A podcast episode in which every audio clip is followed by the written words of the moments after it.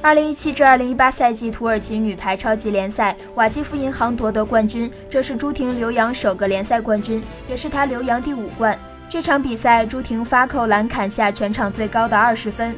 赛末焦灼之时，朱婷挺身而出，探头球，重扣反击，百发百中。关键时刻经受住考验，诠释了核心球员的价值和作用，为瓦基弗银行夺得冠军立下首功。前中国女排自由人李颖称赞朱婷越来越成熟。处理进网球堪称世界第一人。